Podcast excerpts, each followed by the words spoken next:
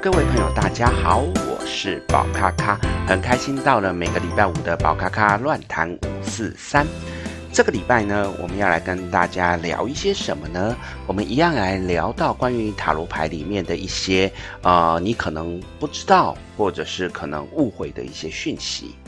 那这个讯息呢，呃，宝咖咖有请学生。那来询问，看有什么想问的。如果各位听众，你们对于塔罗牌或者是对于身心灵有不了解的地方，或者是觉得外面一些老师讲的东西让你觉得有疑惑的，都欢迎可以私下跟宝咖咖说。那我会汇集这一些资料，那再来跟各位分享那这一些相关的议题。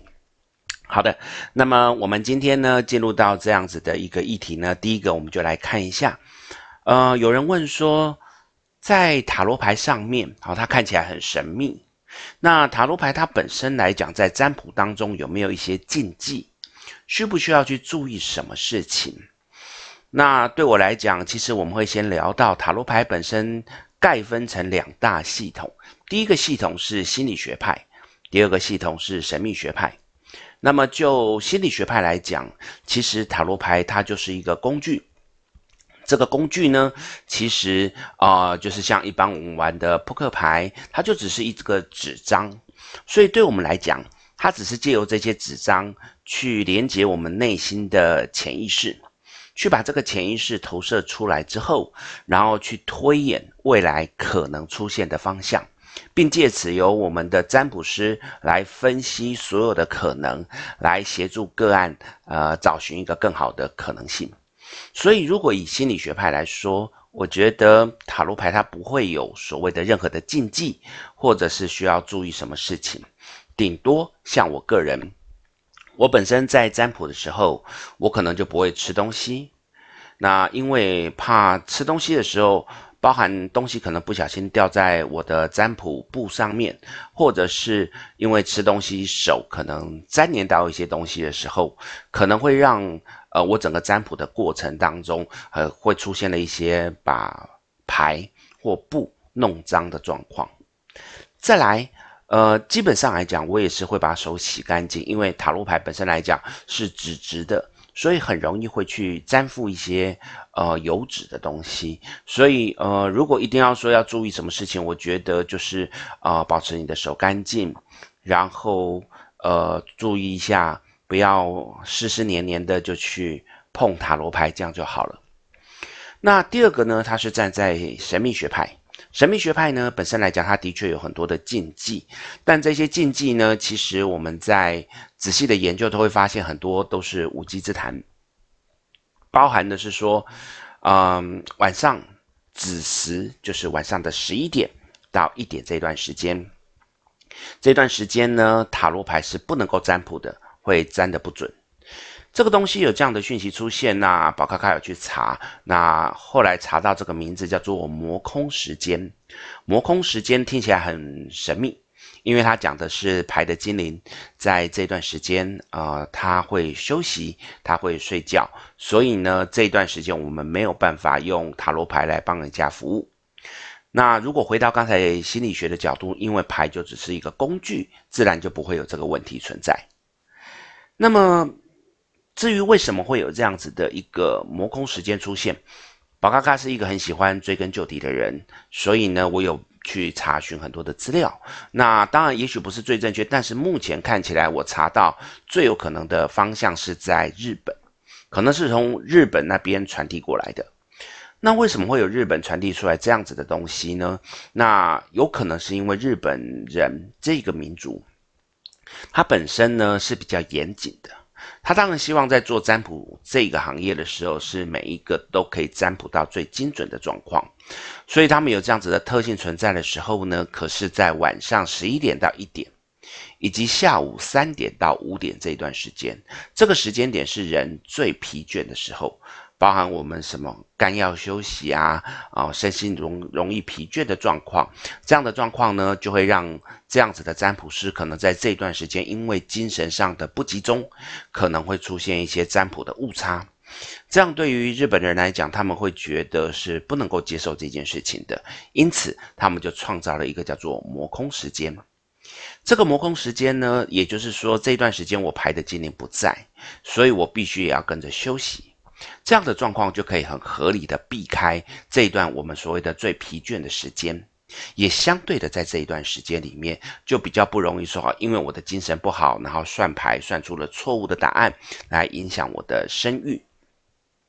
这样的状况我觉得非常合理，再加上“魔空”这两个字，通常来讲，各位可以看到，在日本的很多文化里面可能会出现类似的什么空啊、空野啊这种的讯息。好，那这个东西各位可以参考。那至于就宝咖咖来讲，因为宝咖咖是心理学派。所以呢，其实，在占卜上面来讲是没有这个限制。曾经呢，啊、在早期的时候，体力比较好的时候，还曾经连续四十八个小时没有睡觉，就是占卜跟教书连续这样子的一个四十八小时也没什么问题。好，那所以我觉得在禁忌的成分上面来讲，哦、有一些人聊到魔空时间这个东西，呃，当然，如果你站在一个信仰你的塔罗牌是有。神秘能量的人，我觉得这也没有不好，也无可厚非啊、呃。这段时间也是我们人比较疲倦的时候，你就可以好好休息，我觉得也也不错。好，但是如果真正认真来讲，我觉得这一块可能是比较呃不需要去太在乎的。只要去在乎到你的精神状况不好的时候，尽量就是多休息，那不要去好像硬要去占卜啊，因为这样子很容易出错。再来还有什么呢？譬如说，有人认为在厕所啊，在床上啊，都不可以去做占卜。那这个东西呢，我觉得，如果站在心理学的角度，也是不会去谈到这个。那站在神秘学的角度，他会认为我们厕所是一个比较污秽的地方，自然就会觉得在这个地方好像比较脏，然后我们的牌的精灵会被玷污，啊，会有这个角度存在。呃，床上，因为床是我们睡眠的地方。如果在这个地方啊、你做占卜，牌的精灵呢，可能会沾染在这个地方，它的磁场可能会去影响到，让你的睡眠变成是比较不好的状况。那这样的状况，嗯，我觉得在某些角度里面来讲是有趣的。为什么呢？因为其实通常我们会在床上的时候，可能都是差不多要就寝的时候。那这个时候，如果在玩塔罗牌的时候，因为其实真正的在占卜的时候，我们是会极度的使用你的脑力，在使用脑力的状况之下呢，你自然而然就会变成非常的亢奋，或者是专注度非常的集中。这样的情况呢，本来就会让我们接下来，如果我们算完想要好好的休息的时候，你会发现你比较容易睡不着。在睡不着的状况之下，就会很容易去呃联想说啊，是不是因为啊、呃、牌的精灵干扰啦，所以我才会变成这样亢奋呐、啊，才会怎么样巴拉巴拉巴拉。甚至我还听过有朋友跟我讲说，因为他在床上占卜，结果后来在睡梦中，牌的精灵还进来跟他讲很多很多关于牌的事情，让他觉得很困扰。为什么困扰呢？因为他的睡眠品质变很差。那其实站在心理学的角度，我认为，因为日有所思啊，夜有所梦，所以你在睡前，你大量的在做占卜的时候，可能有一些你觉得卡关的地方，或者是你觉得不是很清楚的地方，你会产生迟疑，你会产生疑惑，这个东西造成了在你的脑内有暂时停留的这个问题存在。于是，在这个过程当中，你就会变成啊，不断的想要去呃思考，找出方向。那晚上睡觉的时候就会做梦。所以这个状况来讲，其实我觉得，呃，如果你会因为这样子觉得不舒服，或者是觉得不好，那我当然觉得就尽量不要。甚至如果以这样子来讲，我觉得睡前的可能两三个小时都最好不要去碰塔罗牌，因为这样子比较容易会被干扰，变成睡眠品质就没有那么好。但如果你真正的在问我所谓的有没有什么禁忌要注意什么事情，一些什么流程，呃，我觉得还好，不用太介意这件事情。好，那这个就是呃同学所问的有什么禁忌要注意什么事情的这一块。当然，它还有另外一个面向，另外一个面向就是在。占卜的时候，啊、什么东西最好不要问？那这个东西呢，其实也是很有趣的一个概念。第一个，我认为生死不要问，因为呢，呃，假设我今天算出了你可能是几年几月几日会往生，那么，请问对于在世的人，他们知道了我自己可能只剩下多少的时间可以活，他们接下来的情绪要怎么去看顾？他们在接下来的这一个生活中要怎么去面对？他会变成好像有一个时间轴在那边等着他去做结束。这其实对于人来讲是一个很恐慌的状况。就算这一个个案呢，他觉得无所谓，呃，我就是很坦然的面对。可是，在这个过程当中，心里一定会受到一定程度的影响。而且呢，我们在塔罗牌当中，其实再怎么厉害的老师，最多讲自己八成准或九成准，会去跟你讲到百分之百准的老师，反而我觉得他是一个很夸大不实的人。好，夸大不实的人，因为这都是可以去做验证的。但不管怎么样，到就算到九成好了，九成九好了，那我今天去预测你可能是什么时间会死掉。假设出现了那个唯一呃一趴的啊两趴的这种意外，变成你没有往生，结果你因为自己预测自己可能在这段时间会往生，你就尽情的挥霍你的财富，尽情的恢复你的生命。结果到那一天发现根本没有走的时候，你接下来的人生要怎么办？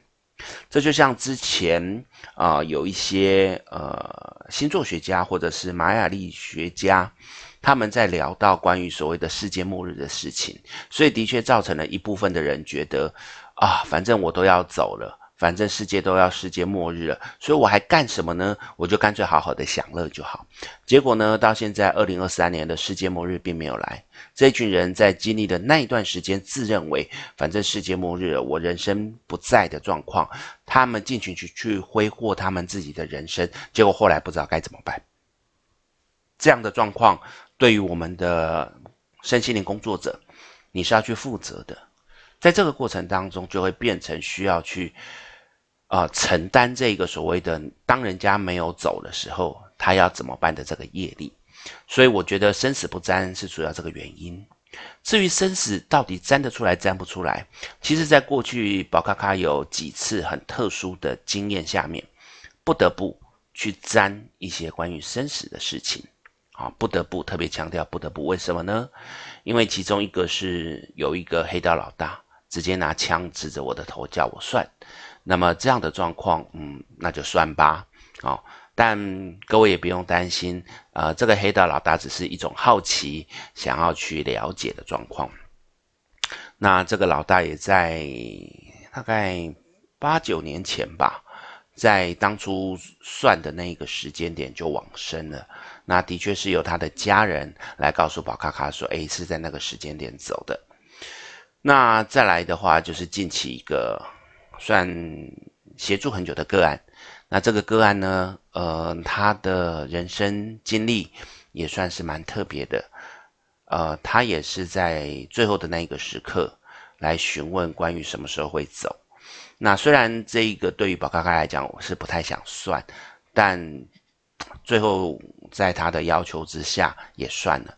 那这个算到最后的确也是在那个时间点他就离开。对于宝咖咖来讲也是很遗憾的事情，但以这几个案例来说，其实塔罗牌或者是占星一些相关的身心灵工具，你说要真的精准算到人会走是没有什么太大问题，只是就个人觉得没有必要，好，所以生死不沾。再来是所谓的玩乐不沾，玩乐不沾不是指说那个出去玩的事情不沾，而是他对于这件事情，他要占卜只是存着一个好奇好玩。然后并没有很很想要认真的去占卜的这个态度，这样的态度呢，它会造成你的心并不是很精准的去投射。那我们的塔罗牌本身来讲，就是从你的心精准的去投射之后，然后去看未来的状况。如果你的心没有办法去专注的时候，投射出来的结果可能准确度就不高。所以这一块我也觉得可能如果。这个人只是说我来玩玩的，我来看看的，其实我觉得也不用沾，因为准确度可能没有那么高，好，没有那么高，这个可以参考一下。那么在我们的生命当中，还有很多很多呃一些，我觉得不算是禁忌吧，就是站在某些角度，我们可能会去认为尽量不要去碰的一些事情。好，这些东西我觉得都可以去参考，但应该不会有所谓的啊，你做了什么事情就一定会怎么样怎么样怎么样的状况。好，我觉得这块是没有的。那这个就是啊、同学所问的关于塔罗禁忌的事情。再来，嗯，有同学问到关于塔罗占卜的时候，因为呢，它塔罗牌有分正位跟逆位的这个牌。如果正位跟逆位的牌在占卜的过程当中，它的牌意出现了两个极端的状况，也就是说，呃，我我看到这一张牌，我发现它有好几种牌意，其中有一个牌意它可能符合我的题目，另外一个牌意也符合我的题目的答案，可是在这个过程当中，我却觉得这两个是完全截然不同的事情，那我该怎么办？那这个就是属于比较塔罗牌占卜师的专业领域，那这个就不像是一般的个案所要了解的事情。那其实在这边，所以因为有的时候有一张牌，它可能会在某些的状况之下出现完全颠倒的状况，所以宝咖咖才会在后来去研究出关于一个叫做万用牌阵的使用方式。那么这个万用牌阵的使用方式，它会用四张牌环环。相扣，把它扣起来之后，把每一张牌可能有的所谓的两个极端差异的牌牌意，把它消除掉，变成可以去比较精准的看到只是一种答案。所以呢，如果有一些朋友你不是用万用牌阵，你是用外面一般的牌阵在看的时候，他可能这一张如果出现的是你发现有两种以上的意思，而且可能是。极极差差别很大的这个意思的时候，你第一个动作可以从牌阵里面的其他牌去推演看看，看是不是会有其他可以辅佐的讯息。第二个，你可以请个案再补抽一张牌，补抽去辅助这一张牌意的一张牌出现，这样的状况可以借由这张辅助的牌来辅佐我们原本这张牌我不确定的讯息。我想这样子可能就会有助于在占卜的时候，把那一些呃自己可能觉得有好几种解答的方式把它修正。不过呢，就宝咖咖过去的经验来说，呃，只要你能够去把每一张牌环环相扣扣起来，不管是万用牌阵或者是一般社会中所使用的牌阵，应该有这样的几率不高。那会有这样的可能性，就是在呃经验没有那么多的实况。情况之下，才可能会出现这样的问题。所以我一般会建议，如果你发现你常常在看牌的时候，会有两个以上的意思让你左右为难，除了使用外用牌阵之外，我会鼓励的是多练习，不断的练习的状况之下，你才会有机会去把那一些迷茫的、不确定的事情逐一的调整好。好，这个是宝咖咖给一些。啊、呃，也许是塔罗初学者，或者是在练习的过程当中所遇到困境的朋友的一些建议。那么还有很多很多的题目，我们会在下个礼拜继续跟各位分享。这礼拜就先就这两个议题来跟各位分享，希望你会喜欢。如果还有什么想要知道的事情，也欢迎私底下跟宝咖咖说，那我会就我所理解的来跟各位分享。那这个礼拜我们的宝咖咖乱谈五四三就到这边喽，谢谢大家，我们下礼拜见，拜拜。